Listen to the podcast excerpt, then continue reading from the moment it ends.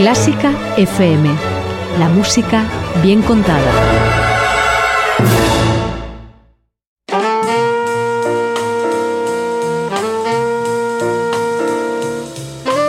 Con el jazz hemos topado. Con Carlos López. ¿Qué tal? ¿Cómo estáis? Eh, un placer para quien nos habla poder daros de nuevo la bienvenida un día más a este espacio jazzístico de Clásica FM. Para todos aquellos que llegáis por primera vez a Clásica FM o a Con el Jazz hemos topado, añadir que podéis seguir y recuperar todos nuestros programas en aplicaciones como iVoox, Apple Podcasts, Spotify o en nuestra web oficial www.clásicafmradio.es. Y desde esta temporada algunos programas de la emisora los podréis seguir también a través de nuestro canal de Twitch.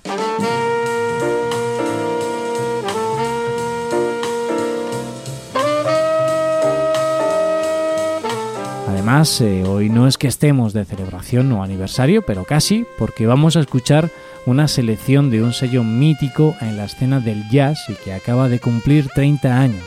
Os hablo del sello AT o ACT y que desde que fue creado por CG Log se ha caracterizado por publicar, abro comillas, eh, una música para personas con oídos abiertos y una mente abierta.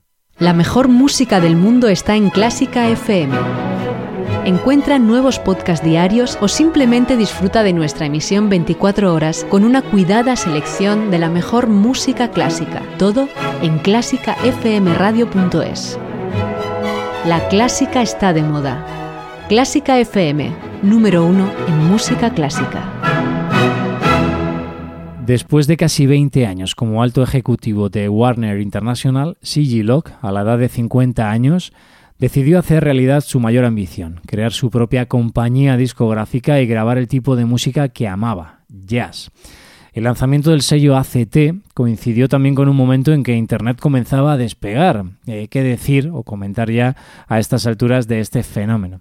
Sin embargo, el sello ACT se ha convertido en estos poco más de 30 años en uno de los sellos independientes más aclamados y respetados por la crítica internacional de la era actual y también, por supuesto, del público, de los oyentes. Según Locke, el jazz se siente tan cómodo en Europa como en los Estados Unidos y afirma que el jazz europeo no es menos rico en talento musical. Prueba de ello lo podemos encontrar en todo el catálogo del sello, una especie de, una especie de brújula confiable para los oyentes que buscamos nuevos sonidos, nuevos caminos, eh, nuevo jazz. Es lo que tiene el lenguaje jazzístico, que rápido encuentra lugares perfectos en los que acomodarse, ya sea en la música folclórica, clásica o música popular de diferentes culturas. Con todo esto que os cuento, la primera publicación del sello llegó en el año 1992. Bueno, el primer disco se grabó en los meses de julio y septiembre de 1992 y fue publicado unos meses después. El disco en cuestión se tituló Ya España y en él, con arreglos de Vince Mendoza, se dieron cita músicos como Michael Brecker, Aldi Meola y entre otros, o mejor dicho, entre ellos, el gran Jorge Pardo. El disco fue nominado a dos premios Grammy y recibió un German Jazz Award. Con estas premisas, escuchar ahora la composición de Camarón Soy Gitano, con estos arreglos y con el solo de Jorge Pardo al saxo tenor, pues ya nos podemos hacer a la idea que se auguraba en aquel entonces un inicio muy prometedor.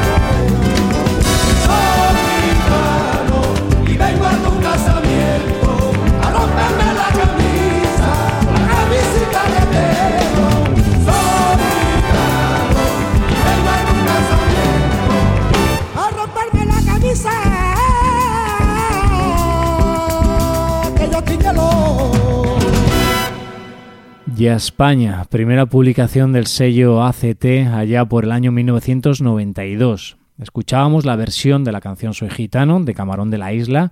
En esta ocasión la voz la ponía Ramón el Portugués. El flamenco encontrándose con el jazz, aunque está claro que aquí en España ya llevaba muchos años, décadas, fraguándose. Recuerdo especial para ese jazz flamenco de Pedro Iturralde, que ya en su época fue invitado a tocar en el Festival de Jazz de Berlín. Parece que esto no cambia, ¿no? Se ve mejor el talento fuera de nuestras fronteras que dentro. Reflexiones aparte, vamos a seguir porque hablar de fronteras dentro del sello AT no tiene mucho sentido. Vamos con un artista que C.G. Locke conoció precisamente durante las grabaciones de Ya España. El guitarrista en cuestión es New Lee, que se convirtió en el primer artista firmado en exclusiva por la discográfica. Ecléctico donde los haya, Lee es un guitarrista que busca su identidad entre el crisol étnico de París, la música tradicional vietnamita, lugar de origen de su familia, y Jimi Hendrix. De ahí que en su primer disco apareciera este Little Wayne.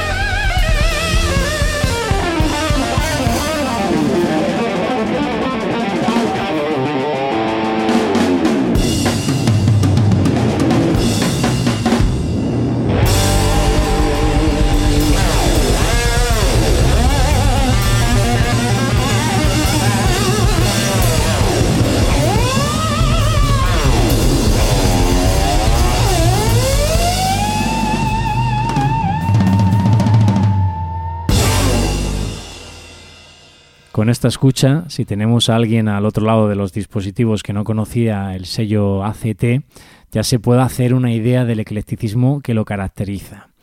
Del jazz de España, pasando por Jimi Hendrix o el lenguaje tradicional de la música clásica contemporánea europea. En el año 1995 también publicó el disco Europeana, música escrita y arreglada para la ocasión por el británico Michael Gibbs y en el que cuenta con colaboradores como Joaquin Kuhn, John Christensen o el acordeonista Richard Galliano.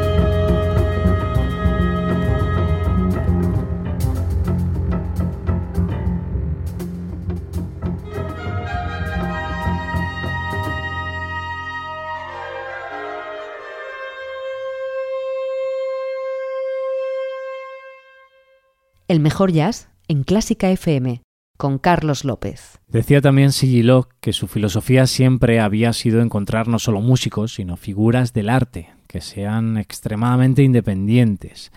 Y si hay un músico con estos requisitos de artista que exige Locke, quizá el más representativo, el más ecléctico, el más icónico también dentro del sello, es el pianista y teclista sueco Sborn Svensson. Aquí os lo dejamos una vez más en formato trío.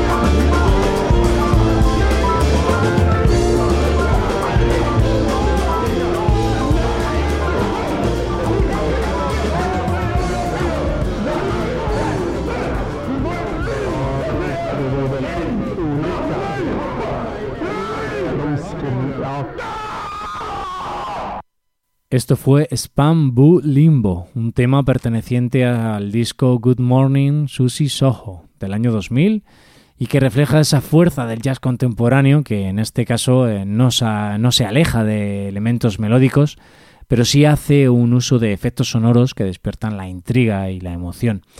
Desgraciadamente, esa evolución musical quedó interrumpida por la muerte de Svensson en el año 2008 y eso dejó un vacío importante en el nuevo lenguaje del jazz europeo, pero también quedó como una referencia muy importante, ineludible para pianistas contemporáneos y generaciones posteriores.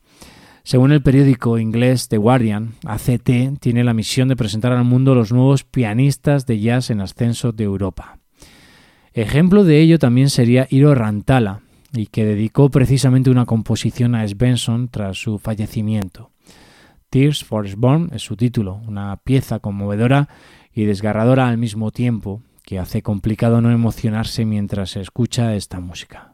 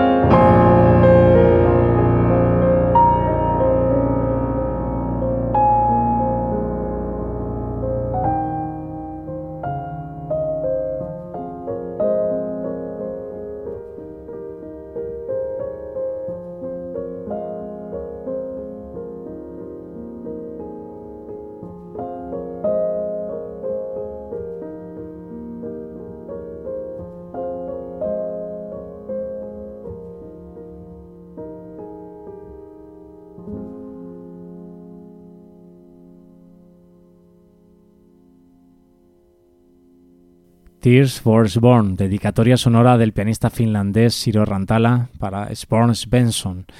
Una maravilla, ¿no? Una preciosidad, al menos a mí, así me lo parece. Bueno, después de esta pieza, para finalizar el programa de hoy, vuelvo a las raíces flamencas del sello, con otro de los artistas que ha grabado diferentes trabajos para ACT. Me refiero al guitarrista gaditano Gerardo Núñez, que además no es el único español dentro del sello que ha grabado para esta discográfica, ¿no? Recordando al nombrado anteriormente, Jorge Pardo, eh, podría mencionaros también al pianista Chano Domínguez, al saxofonista Perico Sambeat y de forma más reciente uno de sus fichajes eh, ha sido el pianista salmantino Daniel García, que ya ha pasado en un par de ocasiones por nuestros micrófonos presentando sus últimos trabajos.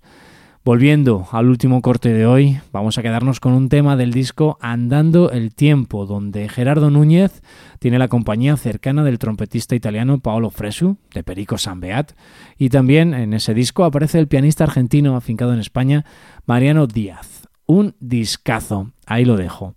Cerramos con el tema titulado La Habana a Oscuras del año 2004. Espero que os guste y si continuáis con los oídos abiertos y la mente abierta, ACT no para de traernos nuevos sonidos.